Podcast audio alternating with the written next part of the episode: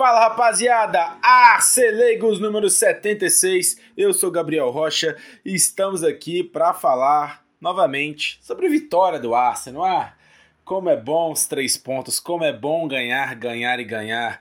Que delícia! Não tô sozinho, tô com meu companheiro de sempre, Guilherme Silva. Vamos falar aí sobre a vitória de 1 a 0 sofrida diante ao Palace. É, um forte abraço ao pessoal que vai nos escutar. Aquele 1x0 em 1, aquela vitória, a famosa vitória magra, mas o que importa são os três pontos, sobretudo no início do campeonato, né? mas sem mais delongas, vamos falar um pouco sobre Crystal Palace 0 Arsenal 1. Como é bom o tal dos três pontos, viu? Como é bom, como é bom somar e somar, né? De vitória magra a vitória magra, o canhão enche o papo. Então vamos falar aqui, né? Primeiramente, dando contexto que foi um jogo segunda-feira, né? Toda a rodada tinha passado, né? Todos os jogos, a gente viu aí os jogos, outra baita rodada da Premier League. Tivemos aí a vitória do Manchester City, então vitória aí do nosso rival aí direto, 1 a 0 gol do Álvares é, diante ao Newcastle, ótima vitória deles. Então a gente já chegou ali no Selhurst Park, precisando aí de uma vitória, né, nem que seja de 1 a 0 aí, como foi. Então vamos falar sobre escalação. Aaron Ramsdale no gol, Thomas Partey ainda na lateral direita, Benjamin White, William Saliba, Takehiro Tomiyasu na lateral esquerda, substituindo aí o Timber, que vai ficar um tempo fora, Declan Rice, Kai Havertz, Martin Odegaard, Bukayo Saka, Gabriel Martinelli e Enquetear. Né, ficando, a gente poderia, né, poderia ter tido o próprio Havertz, né, próprio Troçar, mas o Enquetear fica e nessa partida foi muito bem, vamos falar dele mais tarde. Então, cara, vamos lá. Eu gostei muito do Arsenal nos primeiros minutos. Gostei no primeiro tempo inteiro, mas vamos falar agora dos, dos primeiros minutos, que para mim foi talvez o auge do time. Conseguiu ficar muito bem com a bola, tocando ali no campo de ataque do Crystal Palace, algo que não tinha certeza que poderia acontecer. A gente já começando muito bem, né? A gente sabe, a gente está no começo de temporada, né? Jogando fora de casa, tem um clima hostil. A torcida do Crystal Palace é uma torcida que apoia bastante. O time do Crystal Palace é um time que tá um, um, uma continuidade do trabalho do Roy Hodgson, né? É, e, e, eu não achei que seria tão assim. E a gente começou realmente muito bem o jogo. Contrariando aí o jogo contra o Forest, que a gente começou meio ameno.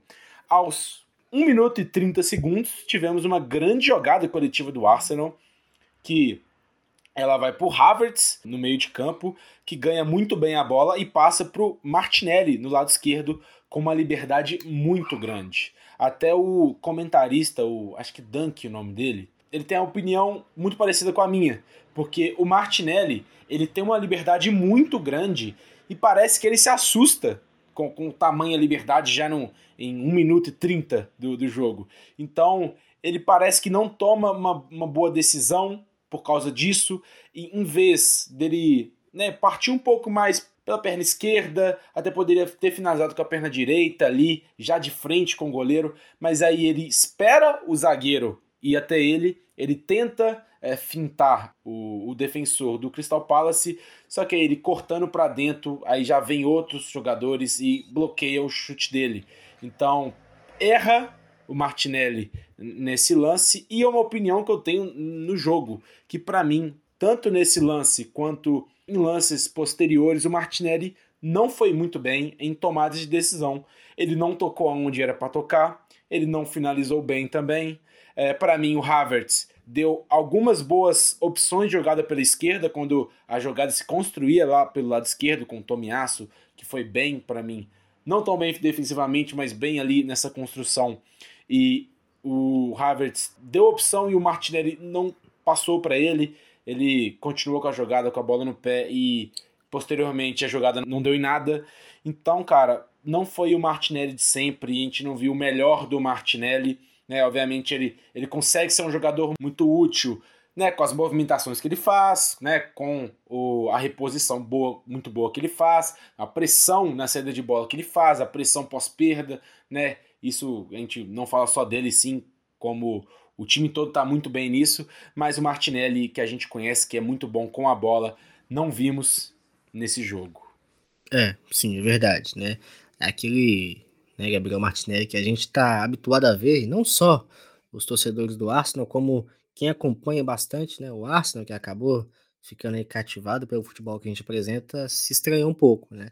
Além de tudo que você citou, né, também recebeu uma marcação, vamos dizer, bem honesta e um pouco complicada do Ward também pela direita. Uhum. E ele, ele, que só sabe defender, né, o Ward, né? É, o Ward que já, assim, é bem velho de casa também, de Palace, né, um bom tempo já, mas falando desse jogo em específico, que foi muito bem nessa marcação mais próxima, nessa, nessa essa, vamos dizer, esse ofício aí de criar um pouco mais de dificuldade e resistência na criação de jogadas para o Martinelli.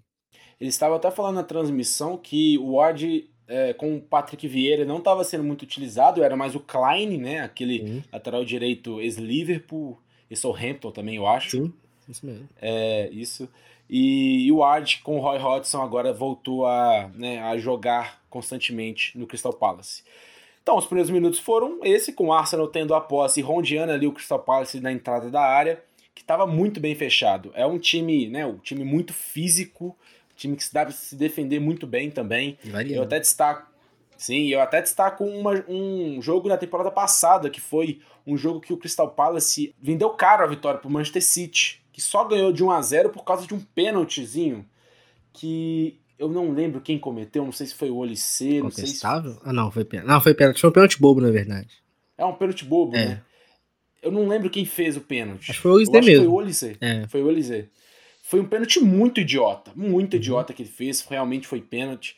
Mas foi um, um, uma partida defensiva do Crystal Palace muito, muito disciplinada, muito boa. Conseguiu tirar o melhor do Manchester City ali. E né, só para a gente ver o nível que esse time pode fazer e realmente foi muito bem contra o melhor time do mundo ali da época. Então é mais uma forma aí da gente celebrar ainda mais e mais essa vitória. Além do mais, rapidinho aqui, é um time uhum. que é confortável também nesse tipo de cenário, né? Sim. Já há um bom tempo que consegue competir é, nessas circunstâncias. Esse jogo contra o City foi muito bom, porque foi um jogo competitivo do Palace que dificultou muito para o City. Era uma partida que a gente, assim, já contava com 0 a 0 Quem acompanhou o jogo disse, uhum. disse sim, sim. Foi no finalzinho, cara. Sim, exatamente. O jogo no final era um jogo de 0 a 0 O City tropeçando. Aí teve aquela infelicidade e o City acabou fazendo o gol né, que deu os três pontos. Mas falando nesse jogo também agora de segunda-feira, é muito bem também o Lerma né, e o do Correr também, né, por dentro para fechar um pouco essa, esse corredor central que o Arsenal explora bastante e ajudou bastante também a questão do, do Palace variar também a formação no 4-4-2, 4-2-3-1, 4-1-4-1, sempre variando, dependendo ali na circunstância, dependendo da ocasião. Ótimo meio de campo, né? Ainda tem o Schlup, né? Que Sim. é um jogador mais meio campista, mas jogou mais pela ponta. E eu sou muito fã do Correr, velho. Nossa, ele é muito bom jogador. É. E a gente, a gente viu até alguns alguns rumores aí de times grandes querendo ele, o Liverpool, né? A gente pode abrir o olho pro Liverpool, pode fazer alguma movimentação aí no final da janela por ele ou pro outro meio-campista. E é isso, eles têm muito dinheiro e, né, e Ducuré realmente é um jogador muito interessante que jogou muito bem nesse jogo. Mas é, ainda assim, mesmo com o Crystal Palace bem defensivamente, dava a impressão que seria só uma questão de tempo pro Arsenal fazer o gol. É um time que estava muito confortável, jogando desse jeito. É, a gente viu o Arsenal muito no campo de ataque e tocando muito bem. E né, a gente vendo os jogadores é, com entrosamento. Havertz, né, um jogador que eu já falei que ele fez um, um grande passo para o Ketia, estava muito incluído nesse, nesse início aí de primeiro tempo, né? Ainda mais em questão é, sem a bola também. Sem a bola, o Havertz está fazendo realmente partidaças. É foda, tipo, às vezes a gente vê a partida e não vê tanto do Havertz. Ele realmente, quando você tá focado na bola ali, a gente não vê muito dele. Mas vendo os melhores momentos, vendo aí, é, tinha alguns lances que eu queria ver, que eu lembrava e não tinha os melhores momentos. Eu fui lá no site ver de novo. E, cara, participação discreta falando aí de bola, mas se você realmente, no geral, né? No geral, você vê parece discreta, mas você vê realmente em lances ali, você vê o Havertz, cara. Você vê, eu vou, eu vou falar de uma de, uma movimentação que ele fez ali sem a bola, que é onde ele desarma o jogador e aí posteriormente tem a, aquela aquele lance do Ketia. Mas cara, é, é um jogador interessante, né? Porque você acha que não tá, não tá muito incluído no jogo, mas você vê realmente em detalhes, ele está incluído. Né? Vamos ver, eu acho que para uma variação mais completa, a gente precisa ver mais jogos dele. E eu acho que cada vez mais ele vai sendo incluído aí no time mais com a bola.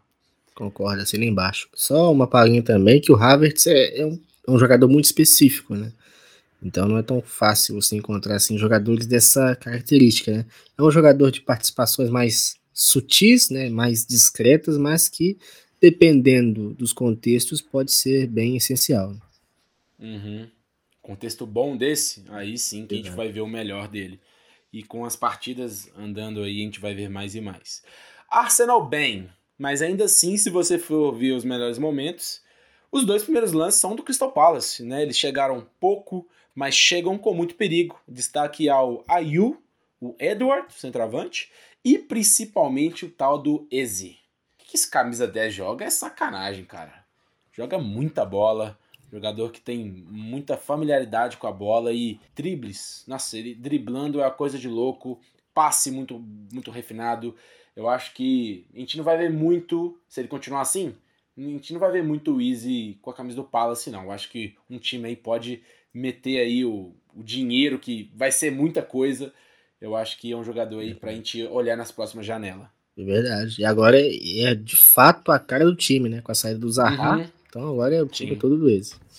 Exatamente. Talvez um pouco dividido com o Olise ali, né? Mas uhum. mais para ele, eu acho ele muito mais jogador que o Olise. Cara, Tomiasso, obviamente, é um jogador que vai ser muito falado aqui no podcast. Jogador que é o vilão ou é o herói, né? Tomiasso, que era um jogador ali na lateral esquerda, que era para dar mais consistência, um zagueiro, né? Jogou de zagueiro lá no Bolonha, um cara que realmente nessa parte defensiva é o ponto forte dele, mas nesse jogo definitivamente ele era o ponto frágil da defesa. O Palace conseguiu tirar proveito disso e grandes oportunidades foram criadas pelo lado dele. Era facilmente driblado e não bloqueava um sequer cruzamento ou passe. Era incrível. Era mais aí o, o Ayu pro lado dele e sempre o Ayu conseguia, né, com o Ayu que nem é um jogador tão rápido, nem um jogador tão driblador, conseguia ali facilmente ganhar duelos para cima do Tomiasso e meter a bola na área, conseguiu ali é, uma finalização defendida do, do Ramsey assim. Então, né, o Tomiasso não foi bem defensivamente. Eu até falei na criação, achei ele bem interessante. É um jogador com a bola no pé desde o jogo 1 dele com o Arsenal. É um, um jogador que me surpreende, que ele tem é, facilidade nessa construção, facilidade com a bola, mas nesse quesito defensivo nesse jogo, ele foi muito explorado ali pelo Crystal Palace. É, é um ponto fraco, né, agora, né? E já não é de hoje, infelizmente, né? Quem acompanhou o Tomiyasu chegando no Arsenal e já na primeira temporada é, acabou assustando com os desempenhos que ele teve logo de cara, né? Logo inicial e agora, né? E assustou mais, né? é, parte da segunda temporada dele. Exatamente. Assustou negativamente. Negativamente. É impressionante a queda que foi muito grande, muito acentuada e assim é algo visível, assim, a olho nu para qualquer um que começou a acompanhar o Arsenal agora já vai reparar isso, né? Imagina quem acompanha desde a sua chegada. Então acaba ficando bem assim, bem assustador. Exatamente, é 880 mesmo. Outro jogo com pressão pós-perda no campo de ataque e da saída de bola do, adversário, dando muito certo. Um exemplo foi aos 29 minutos, um desarme né, coletivo, muitos jogadores ali fazendo a pressão, tinha vários né, também do Palace, mas um, o desarme foi do Havertz, aí o destaque que eu queria fazer, muito bem o Havertz nesse quesito. Aí a bola já sobra pro Saka, que já passa muito bem pro Nketiah, que já puxa a bola rapidamente para dentro da área, conseguiu se sobrepor ali diante ao Anderson, mas o Guerri, o outro zagueiro, foi essencial ali para atrapalhar mais o Nketiah, que finaliza de perna esquerda, desequilibrado e com o goleiro já bem na frente dele. Ele tirou do goleiro, mas acertou bem na trave. Cara, para mim o Enquetear faz tudo, tudo certo nesse lance. É, é não era para ser, não era para ser gol nesse momento, né? Foi uma jogada muito bem, não, do desarme. ele puxa muito rápido. Uma qualidade dele que ele consegue fazer isso, esse de costas pro gol e puxar rapidamente, né, pra conseguir essa, essa de frente a frente aí com o gol. E, porra, né, foi muito bem atrapalhado. Para mim são bons zagueiros ali, o Anderson e o, e o Guerri, ótimos zagueiros. E finaliza bem, com a perna trocada, com o goleiro já na fuça dele. Para mim, ele tirou do goleiro muito bem, não tinha o que fazer, né? Sim, sim. É, esse é outro ponto positivo do, do né? A gente né, bate quando tem que bater, mas também tem que ser sincero, tem que ser justo, acima tem de Tem que ser justo, isso. Tem que ser justo, né? Esse é outro ponto forte dele. Ele consegue fazer muito bem esse pivô, essa parede, e não só esse pivô só de, somente de costas mesmo, mas girando também. Ele consegue fazer esse domínio já girando e já consegue deixar o defensor para trás, como ele fez com o Anderson nesse exemplo, em que ele manda depois a bola na trave. Então é outro ponto forte do Nketiah, além do que aquele que a gente citou, que é aquele desmarque em diagonal, que também é o muito forte dele. Sim, gostei muito do jogo do Nketiah. É, é um cara que tá dando mais opção do que dava antes. Deu muita opção, tanto que tem outro lance aí que a gente vai falar dele, mas o lance só aconteceu por causa dessa movimentação, por causa desse posicionamento dele. E tá muito interessante ver essa evolução do Nketiah. O Nketiah, rapidinho, acho que se tivesse um pouquinho mais de refino técnico, seria um muito bom jogador. Muito bom jogador. Só faltou um pouquinho mais de refino técnico, porque pressionando ele também é muito bom. Eu vejo também muita, muita positividade nele pressionando, fechando o linha de passe, mas falta um pouco de refino técnico. E aquele, aquele detalhe que, que os bons jogadores tecnicamente têm também na hora, sobretudo, da conclusão. Tipo, eu acho que ele tem esse refino, só que ele não consegue fazer isso, executar isso com um grau de um grau maior de regularidade. Ele tem seus espasmos, ele tem os seus seus momentos, né? Eu vou até destacar um lance aí para mim é perfeito o lance contra o West Ham, que foi o primeiro o primeiro jogo pós-Copa, onde ele gira rapidamente em cima do Kerer Isso. e chuta muito bem. Nossa, Nossa para mim um, um lance exemplo um lance lindo, cara. Um lance que jogador comum não faz. Foi muito rápido e finalizou muito bem, muito forte no canto. Então é um jogador que consegue, tem, mas vamos ver aí, torcemos para ser com regularidade. Até hoje, dia 22 de agosto, não é. É verdade. Aos 35 minutos tivemos muita emoção. Tivemos o Saliba errando o domínio e depois conseguindo recuperar muito bem, desarmando o Edward dentro da área com um carrinho perfeito na medida. E depois temos uma grande jogada coletiva do Arsenal, com o Odegaard acionando o Rice, que tinha visto um grande buraco no meio de campo do Palace naquele momento, passou muito bem, perfeitamente para o Enquetear, aquele quesito de, do posicionamento muito bem dele, em diagonal, e se antes o Nketiah fez tudo certo, né, naquela, naquela finalização que foi para trave, dessa vez o Nketiah finalizou tudo errado. A pior escolha possível que ele poderia ter feito, ele fez uma cavadinha muito alta e que o goleiro, o John Stone, não estava nem caindo, né? A gente sabe que, pô, essa, essa, essa cavadinha, essa cavada frente a frente com o goleiro é bom quando o goleiro já tá caindo, já tá meio saído da jogada, mas não, o, o John Stone foi muito bem ali, estava em pé ainda, então eu acho que a pior situação, pior tomada de decisão que ele poderia ter feito foi a cavadinha. E a cavadinha, mesmo se ele tivesse é, mais para baixo, ia errar, né? Porque foi para cima do gol. Então, mais uma grande jogada coletiva do Arsenal. Rice, vou falar mais dele depois, mas puta que pariu, eu não acredito que esse cara é nosso. Declan Rice, cara, depois dessa partida, eu vou. Porra, ele é o nosso 6. Ele é o nosso 6. Né? Eu acho que o Thomas Partey, nos grandes. É, nos grandes tempos dele, fez o que o Rice fez nesse jogo. É, obviamente é, é um recorde de um jogo só. Mas, cara, o que, que o Rice jogou nesse jogo foi o, o homem da partida. O que, que ele fez, cara? Pô, ele não erra nada. Ele simplesmente absurdo.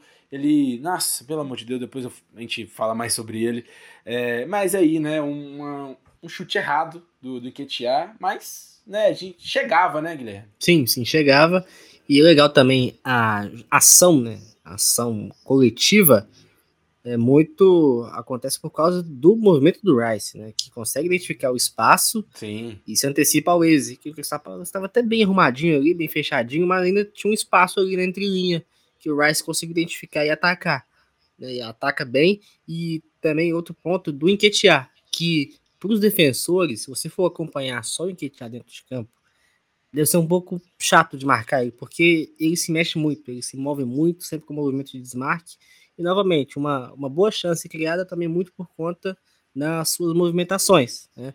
Também o, a velocidade de, de, raciocínio e execução do Rice conseguiu colocar o Nketiah frente a frente com o goleiro, mas infelizmente também teve uma conclusão ruim. E ainda no primeiro tempo, antes de irmos para o intervalo, tivemos finalização do Saka, a primeira finalização do gol do Odegar, né? A primeira finalização do Arsenal aí foi com o Odegar chutando fora da área, defesa aí do John Stone, espalmando para escanteio. E tivemos 67% de posse do Arsenal, 9 finalizações, apenas um gol, né? agora do, do Odegar.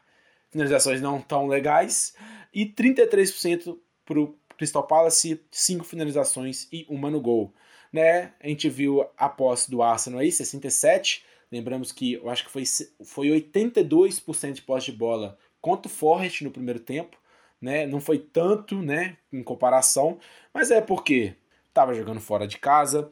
Tem jogadores ali bons em retenção na bola, né? A gente até citou eles, o Duco Rei, o Lerma, Schlup, né? Algum, alguns exemplos né? de, de bons retentores da bola. E aí, mas mesmo assim, mesmo com essa posse aí mais reduzida, eu acho que o Arsenal, mesmo indo com 0 a 0 teve um primeiro tempo melhor contra o Palace do que o contra o Forest. Eu concordo.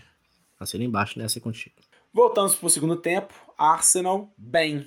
Aos 50 minutos, o Saka sofre uma falta bem cavada perto da área. E aí tivemos uma jogada ensaiada, que só elogiamos quando dá certo, né? Mas ela definitivamente pode decidir jogos e como fez. Martinelli, aquele lá que eu falei que não teve uma boa partida e realmente não teve, passou para o Enquetear, que estava desmarcado por conta de um ótimo bloqueio do Partey, do zagueiro que marcava o Nketiah. Então aí para você ver, né, não foi algo que eles inventaram na hora, é algo treinado. Esse bloqueio do, do Partey, né, a gente já dá o veredito, né, porque realmente é algo treinado. E o Nketiah chega na bola primeiro, ajeitando mais para o lado, e o goleiro John Stone chega levantando tudo, né? Ele desesperado ali vendo que o Nketiah iria estar tá livre, em posição boa, é, na frente do goleiro, ele chega ali voando tudo e pênalti claríssimo para o Arsenal no momento chave do jogo, porque se demorasse muito ali para marcar, poderia ter alguma emoção mais pro final, né? Mas não. Odegar bate o pênalti no canto e o goleiro no outro e faz 1 a 0. Algumas curiosidades. O Odegar marcou 7 gols em 5 dos 6 times londrinos pelo Arsenal. Né? A gente tem o Chelsea, Fulham, Tottenham, West Ham e Crystal Palace tomando gol do Odegar. Só o Brentford que não tomou gol do capitão até agora. Mas why? Não é o Saka que é o batedor oficial? Sim, mas vendo as imagens, foi ele que deu a bola para o Odegar e na comemoração foi até o Saka o primeiro ali a cumprimentar o Odegar. Parece que foi tudo ali combinado não teve nada de rancor ou rixa entre eles. A gente lembra aí rixas, pênalti, né? A gente lembra do Cavani e Neymar, né? Grandes nomes como Bruno Rodrigues e Henrique Dourado, que, que, que, tiveram Nossa. essa briga aí no, de pênalti, mas nesse caso não foi esse caso. E lembrando também que o Saka, ele erra o último pênalti, né, em jogos oficiais contra o West Ham na temporada passada, né, um pênalti que foi, né, começou o inferno ali naquele jogo poderia ter matado, mas a gente sofre empate. E também ele erra na pré-temporada contra o Barcelona. Eu mesmo, quando ele errou ali contra o Barcelona, eu tuitei que já não confiava nele tanto para ser esse cara, velho.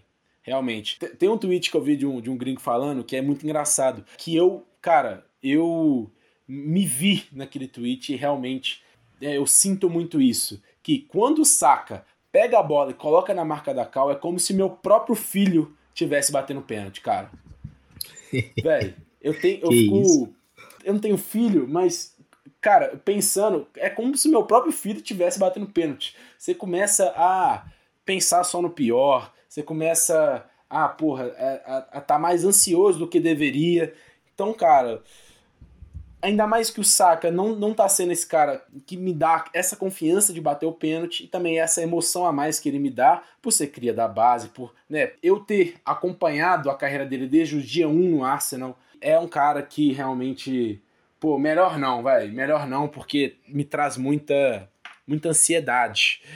E, mas eu achei, cara, que seria até o Havertz, né, que era o cobrador do Chelsea e cobra muito bem pênaltis, e até o Martinelli, né, que é, voltando bem atrás ali, ele marcou um pênalti pelo Arsenal contra o Everton, numa goleada 5 a 0 é, na temporada retrasada. Foi, eu acho que foi o único pênalti que ele bateu em jogo oficial com, com na Premier League, assim. É, outros foram é, disputa de pênaltis e tudo, e ele bate muito bem pênalti, ele realmente. Achei que seria algum dos dois, mas um Odegar. O Arteta mesmo, em entrevista pós-jogo, disse que quem decide, quem bate pênalti são os jogadores, que até ele ficou surpreso quando o Odegar foi bater e que ele não tinha nenhuma ideia dessa mudança repentina do Saka pro Odegar. Né? Mas aí, com tantas informações que eu falei aqui, 1 a 0 Arsenal, Guilherme. É, essa questão do, dos pênaltis aí é até legal, né, cara? Acho que mostra mais confiança, mostra também um senso de coletividade legal também entre os jogadores também. É claro, né, desde que todos estejam aptos, né, treinados para bater o pênalti, é ótimo, né? Quanto mais opções, melhor. Agora, falando sobre o lance do pênalti, do gol, né, do posterior gol, outro exemplo também do Enquetear, essa movimentação dele, esse desmarque, essa diagonal, muito forte, né? Consegue ele se antecipar e aquele lance típico e claro de pênalti, né? Quando o uhum. atacante né, consegue chegar primeiro, consegue tirar do goleiro, o goleiro né, acaba tocando ali a, a perna, né, o pé do jogador e comete o pênalti. É incontestável e o Odegar muito bem na batida, muito frio, também muito técnico na execução para abrir o placar para o Arsenal. Do gol do Arsenal até o acontecimento do minuto 67, temos um Crystal Palace querendo um pouco mais, mas o Arsenal ainda conseguindo fazer seus ataques. Não tão claros, porém finalizações perigosas do Partey de fora da área e o Havertz também dentro da área. Aí, os 60 minutos, temos o amarelo pro Tomiasso, né? Explicando aqui novamente a nova regra agora Premier League para essa temporada, eles estão focados muito em reduzir essa, essa questão de cera, questão de bola parada e querem muito bola rolando. Tanto isso que a gente vê agora os acréscimos vão ser muitos, né? Agora vão tocar é, vão contar segundo por segundo e colocar um acréscimo bastante alto, como a gente já viu nessas duas rodadas, e também penalizar jogadores que fazem cera ou que não foi cera nessa, nessa questão, mas realmente demorou muito, porque eu acho que foi o Martinelli que foi, foi pegar a bola para bater deixou pro Havertz. O Havertz ficou mais um tempo, aí deixou pro Tomiasso e o Tomiasso realmente demorou muito para bater esse lateral. Então, vendo todo e essa, essa questão, essa, essa nova regra é, que os árbitros estão tendo, foi um, um amarelo é, justo para o Tomiasso e os jogadores vão ter que se acostumar com, essa, com isso e parar de demorar tanto, né? Os jogadores, ele realmente não bateu porque não tinha opção, os jogadores já estavam mais parados. Aí o Tomiasso foi o cara que pagou o pato. E aos 67 temos o segundo amarelo do Tomiasso após, entre aspas, parar o contra-ataque do Palace, o André Ayew. É muito estranho esse lance, é muito estranho porque é uma jogada de, em que uma, um ângulo parece aquela jogada de, de parar contra-ataque mesmo, que é puxar a camisa, mas você vê o, o ângulo, o Tomiasso tá com a mão fechada. Como que ele vai é. Puxar se ele tá, que tá com a mão fechada e ele tá atrás do jogador? Ele não puxa, a camisa, a camisa dele não, não mexe né, quesito puxar. Então, cara, é estranho, né? É, é, é foi algo que realmente o jogador, o Ayu, conseguiu cavar muito bem a falta. Foi nada.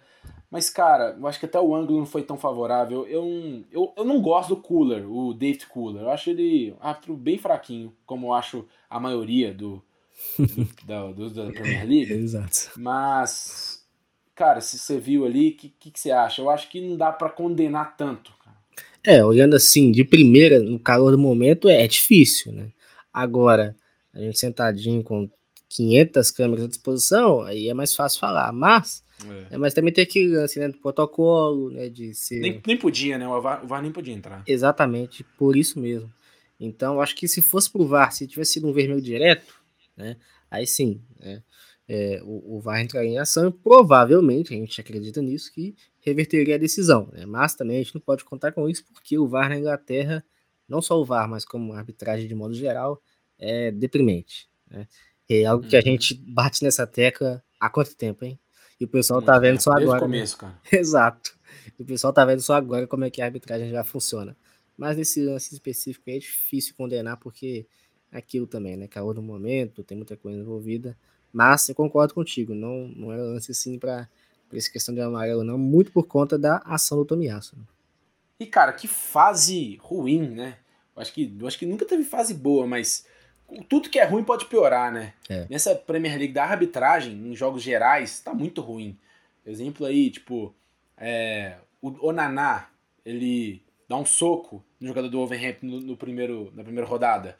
O VAR não vai lá e, e, não dá. Pelo menos, pô, chama, chama o juiz, cara. Chama o árbitro pra tela. Eles têm a dificuldade de fazer isso, né? E aqui? Tipo, é, é tão claro. Você viu o Tottenham e o United? Sim, eu ia falar agora. Jesus. Pênalti claríssimo. claríssimo pro Manchester United. Se o Manchester, pro Manchester United, é. foi, foi, foi, do Romero, né? Isso, bateu no braço do Pedro Porro. Nossa senhora. É, foi. Foi, foi o Pedro Porro. Cara, ele tá com o braço totalmente aberto. E, cara, se a bola não passasse, a bola ia pro gol, se seria gol ou não, foda-se. A bola, porra, ia em direção ao gol. Não. Ele tá com. Ele tá com o braço muito aberto. É muito aberto. É muito. É loucura. Tipo, o movimento também tá, tá com a bola ali, o movimento do braço tá com a bola. Cara, não tem nenhum motivo pro, pra isso não ser pênalti. Foi muito pênalti. E não deu. O VAR não deu. se fudeu. Como sempre, né, cara? Pra você ver.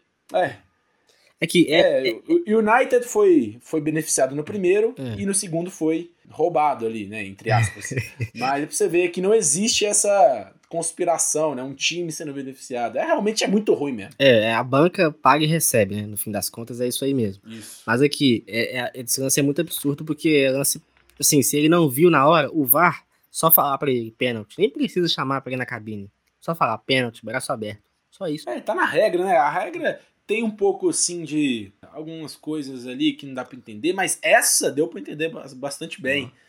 E, né, pênalti claro, não, não dado pro Manchester United.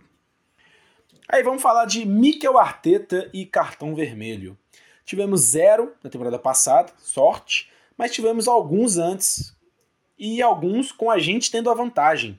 E tivemos uma linearidade desses jogos com esse contra o Crystal Palace agora todos o Arsenal pós o cartão vermelho ficou ultra defensivo.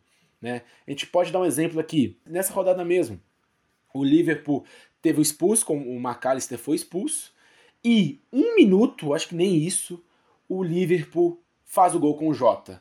É um time que, mesmo com um a menos o jogo todo, foi um time que atacou, foi um time que foi até melhor que o Bournemouth, né? O Liverpool é melhor que o Bournemouth, o Arsenal é melhor que o Crystal Palace. Obviamente, são situações diferentes. Mas, cara, não é a primeira vez que o Arteta retranca o time tanto assim. E, cara, é chama gol. Chama gol. A gente vai falar mais sobre isso, mas o Arsenal só não tomou gol por causa, né, uma, um bom desempenho defensivo do time, né? Mas, cara, foi desesperador, porque toda a bola, todos né, 30 minutos aí que de bola rolando pós expulsão, o Crystal Palace era o time que ficava sempre com a bola, e era o time que atacava, e era o time que propunha o jogo, e o Arsenal todo retrancado. E foi, e, e é algo que, que eu tenho a reclamar do Arteta, que é um cara que não consegue né, manter ali um. Né, o Arsenal estava muito bem, aí depois o Arsenal mudou totalmente. Eu acho que isso não é legal. E a gente vê os outros times do Big Six, não é assim. O City tomou expulsão. Ainda, ainda o City, o Liverpool, que eu dei exemplo, é ainda o Liverpool. E o, no Arsenal tem essa mudança absurda. O que você acha sobre isso? É, essa, é uma mudança muito brusca, né? Dentro de uma partida, por mais que você perca um jogador, você citou bons exemplos aí, né? É, o Arsenal é o time que, vamos dizer, que mais sofre, né? essa mudança Sim. de comportamento, de postura mesmo. E querendo ou não, o adversário sente isso e percebe. E com isso também ganha uma força a mais, além de ter um jogador a mais. Mas você também passa um sinal de fraqueza, né? de fraqueza e de também não saber também lidar muito com isso. Né? É. Eu vejo muito isso no Arsenal, posso estar errado, mas é, é uma opinião, né, opinião pessoal minha sobre isso também. Porque a gente vê como é que o Arsenal se comporta nesse tipo de cenário, não é algo legal. Então é um Arsenal que também que tem condição de fazer mais do que isso, mas opta por um outro tipo de postura Sim. que acaba também beneficiando e tornando o adversário maior dentro do jogo. É isso, e o Arteta tira o Martinelli, que para mim, mesmo com a partida abaixo, ele é o jogador que você precisa ter nessa situação, jogador rápido, que tem uma reposição muito boa, sabe defender, como defende muito bem todos os jogos quando necessário, mas aí ele tira ele, o Martinelli até puto saindo, né? Eu, porra, eu realmente achei que ele poderia ter tirado qualquer um, menos o Martinelli, um cara que eu queria ter nessa situação. E ele coloca o Gabriel Magalhães, que tomara que seja a última vez que ele tenha que colocar o Gabriel Magalhães né, do banco. A gente quer, pelo menos eu, Magalhães, titular, pelo amor de Deus, cara. Entrou muito bem, mais uma vez. É, é como você falou também, teve lances, né, e ocasiões, em situações, principalmente na temporada passada, que o Gabriel até merecia também, né, pelo menos ali algum um banco em um, dois jogos, mas agora também não, né, e tá sendo não. bem notável o quanto ele faz falta também nessa equipe aí do Arsenal. É, e o Arsenal é uma coisa defensivamente com ele, uma coisa sem ele. E convocado, né? Feliz. Convocado, é verdade, convocado junto Feliz. com o Martinelli. Os Gabriéis é, Arsenal. Falta só o Jesus. Isso aí. É, o Jesus só não foi porque tá lesionado, mas daqui a pouco tá voltando. É. Aí, aquilo que eu falei, temos basicamente 30 minutos de um monólogo do Crystal Palace dentro do jogo. O Arteta faz a gente esquecer a bola. Eu acho que, nossa, acho não, né? Tenho certeza, né? Se isso é uma linearidade, é, é coisa do treinador, até pelo, né, pela mudança absurda, brusca aí, do não só da tática, obviamente, porque você tira um jogador de ataque e coloca mais um de defesa, mas do comportamento. O comportamento é totalmente reativo e totalmente chama gol. Ele faz a gente esquecer a bola e coloca todos para defender sem nenhum tipo de contra-ataque. Toda segunda bola era do Crystal Palace. E tivemos realmente um teste para cardíaco, o Palace rondeando a bola nesse tempo. O Eze foi a maior dor de cabeça, né? Dribles curtos ali dentro da área, tirando múltiplos defensores aí da jogada. Teve um lance em específico onde ele tira dois e, né, quase consegue uma finalização aí de frente a frente a Ramsdale. Bom que teve cobertura ali. Joga muita bola, o Eze, joga muita bola. Porém, dentro dessa estratégia arriscada, temos o elogio. Ótimo desempenho defensivo de todos em campo. Pelo alto sempre ganhava quando tirava um, tinha alguém na sobra. Palace teve realmente só uma chance ali com o Mitchell, acabando o jogo ali após um rebote, que estou para fora. Ótima retranca do Arsenal, a gente, né, já, já, a gente já falou sobre isso.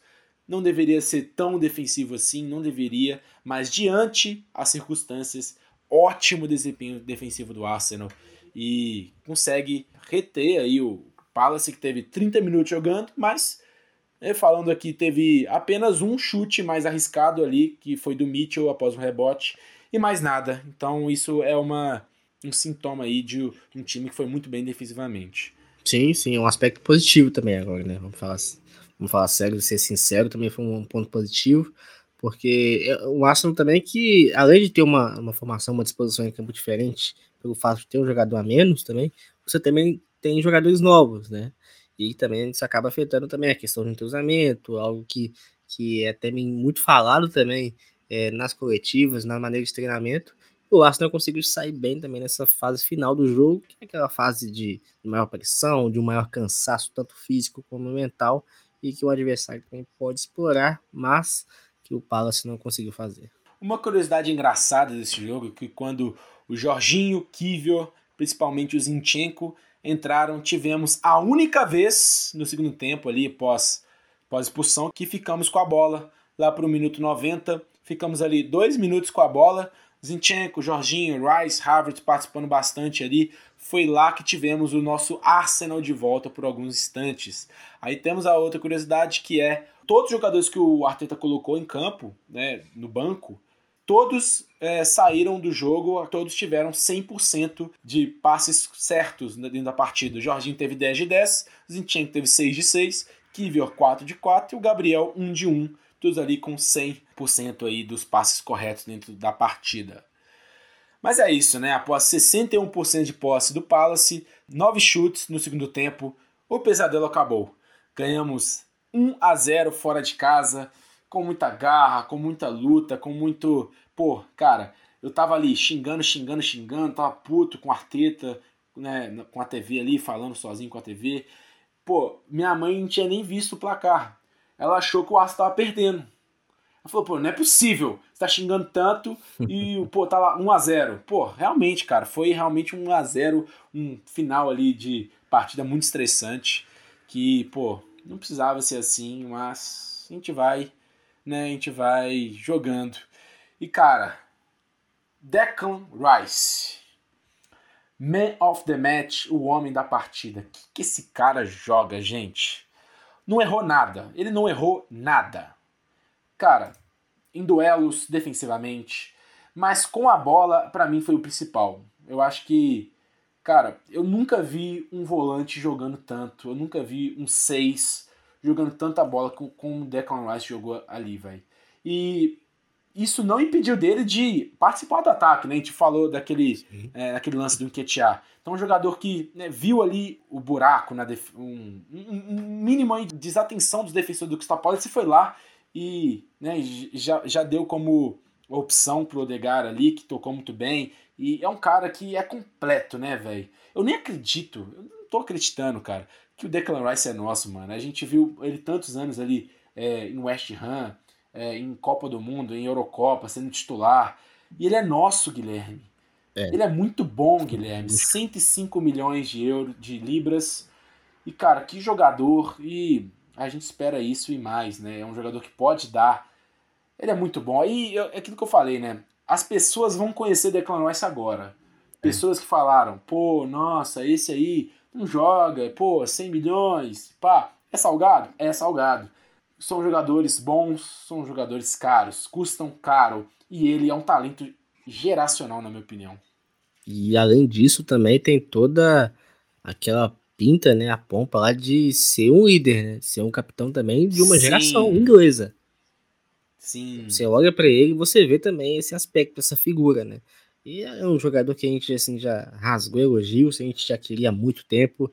Era um jogador, o grande jogador que a gente queria na janela, e o Arsenal conseguiu, mostrando, é, dando um exemplo de força no mercado. E é um jogador que, além de tudo que você citou, né, também dessa questão de chegar na frente, de identificar o espaço, atacar e participar de uma ação ofensiva, ocupa também muita faixa de campo, né? Você vê o Rice também em todo o campo e é um jogador também que tem muito esse aspecto, esse ponto positivo que ajuda bastante, ainda mais o Arsenal, que é uma equipe que circula muita bola, mas também que está muito exposta. E você tem um jogador também desse quilate à sua disposição, é, é perfeito em qualquer circunstância. E mantenho minha opinião que não vai demorar tanto para ele ter o seu golzinho. Dessa vez não finalizou tanto, ele focou mais nos passes, né? E como focou e como foi bem nos passes. Só não foi, só não teve a sua assistência porque o Enquetear não né, deixou ele na cara a cara com, com o John Stone. Então o Rice não poderia ter feito melhor que isso. Então é, é isso, cara. É um jogador absurdo e é nosso e vai ser nosso por muito tempo. E Gabriel Magalhães não vai sair, não, viu? Teve alguns rumores ali de Arábia, Arábia Saudita, mas após o jogo ali já, o Fabrício Romano já falou ali que o, o, a diretoria, o Arsenal, não pretende vender por nenhum valor. É um jogador que dá para ver a paixão dele pro Arsenal. Né? Ele é um cara muito engajado com a torcida, muito engajado ali nos jogos, mesmo tendo essa, essa esse momento onde ele não foi titular por dois jogos. É um jogador que está completamente aí no projeto e vai ser nosso e seria burrice vender ele, até por muito dinheiro, né? Não venderia ele circunstância nenhuma agora, né, no final da janela. Não mesmo. Também tô contigo nessa. Vamos lá, cara. Times grandes tiveram altos e baixos nesse, nessas duas rodadas da Premier League. Pô, empataram e perderam algum jogo. A gente pode citar Tottenham empatou contra o Liverpool, Chelsea é, não, peraí, o Tottenham empatou contra o Brentford, o Chelsea empatou contra o Liverpool, perdeu agora para o West Ham, o United perde para o Tottenham, é, qual, qual, qual time mais? O Liverpool ele empata com o Chelsea. Isso. Só o Arsenal e o City que ganha. O Arsenal com mais baixos do que altos, talvez, né? Em um altos e baixos ali bem, de time aí que está começando a temporada e duas vitórias, seis pontos. Então, aqui, só mostrando que aqui a gente constrói diferente, errando o que se faz o caminho. Vamos, Arsenal Futebol Clube. Né? Aquilo que eu falei, em vitória magra, a vitória magra, o Arsenal enche papo. Obviamente, a gente não quer a temporada, a gente liga muito para o desempenho. Eu acho que né, para você conseguir ganhar e superar um Manchester City, você precisa tanto da vitória, das vitórias, tanto do desempenho e talvez ali o desempenho esteja um pouco, né, por N motivos, a formação tática né, com parte ainda na direita, talvez não seja o ideal, o Magalhães no banco, o Zinchenko voltando agora, deve ser o nosso titular, né, então, é, por alguns motivos, o nosso, o Gabriel Jesus também lesionado, nosso titular, então por alguns motivos o nosso desempenho não foi a, a maravilha que a gente achou que poderia ser, mas duas vitórias Seis pontos. Não tem jeito.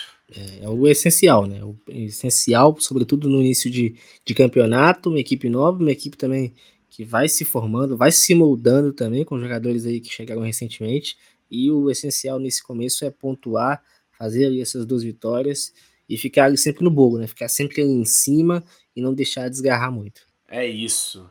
E temos três times aí na Premier League na segunda rodada que ganharam os dois. O Brighton. Nossa, Brighton do céu, meu Deus do céu. Absurdo. Como joga, hein? Meu Deus do céu. Manchester City ganha também, ganhou aí de 1 a 0 do Newcastle, como eu falei antes, e o Arsenal que agora faz seus seis pontos, são os únicos três times. Aí temos lá o Brentford, Liverpool, Tottenham e West Ham com 4 pontos e o resto ali com 3, 1 e 0 pontos.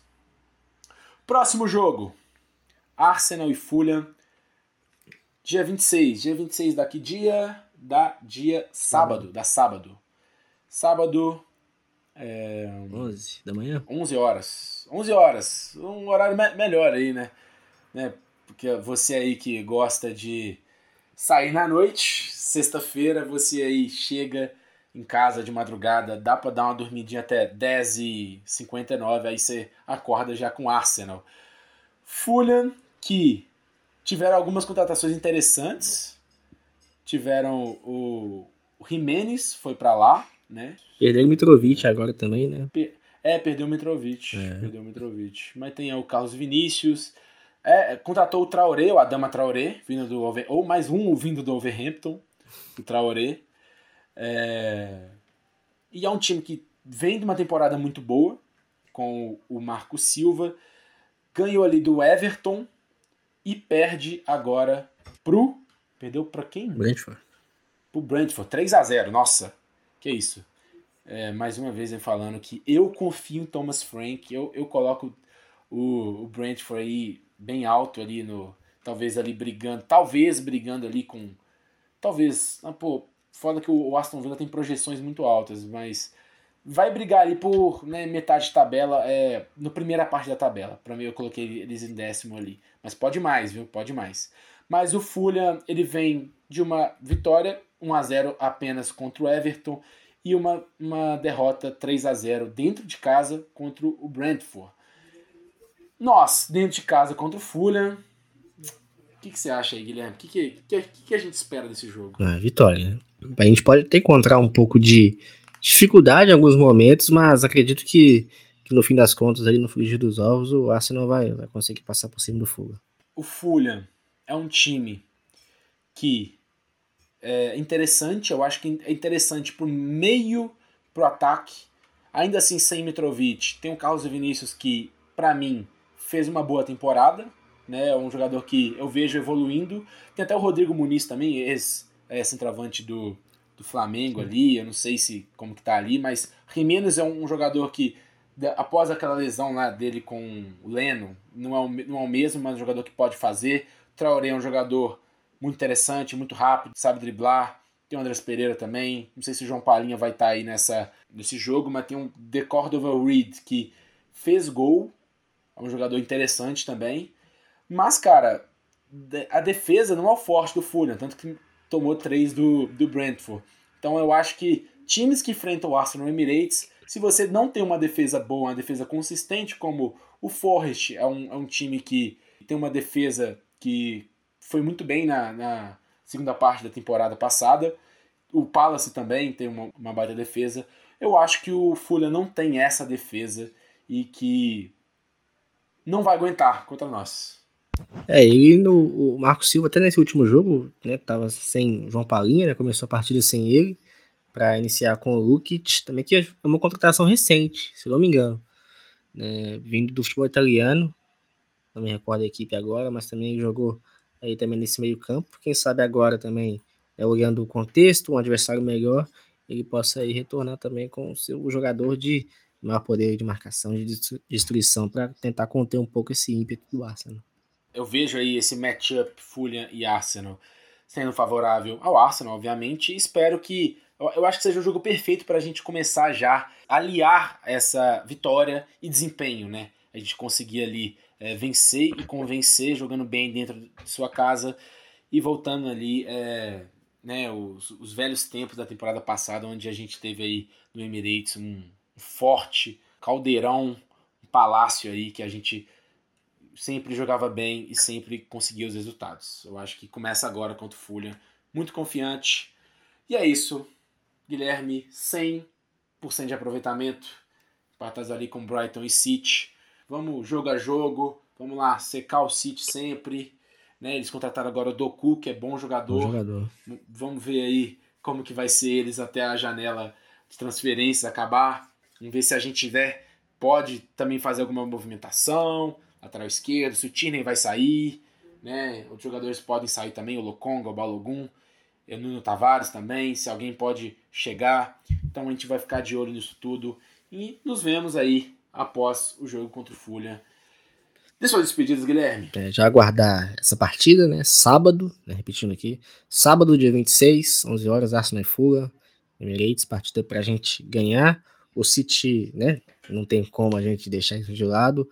Vai enfrentar o Sheffield, jogo difícil pra caramba. Vai visitar o Sheffield, se eu não me engano, jogo em Londres. É. E, e, o Brighton enfrenta o West Ham, recebe o West Ham também, que é um jogo que, quem sabe, pode ser também aí um pouco casca grossa pro, pro time do Roberto de Zerbe. Mas, tirando eles de lado, o que importa é o Arsenal pra gente, a gente fazer a nossa parte e buscar esses três pontos. É isso aí, um forte abraço. Valeu, rapaziada, por ter escutado até aqui. Falou!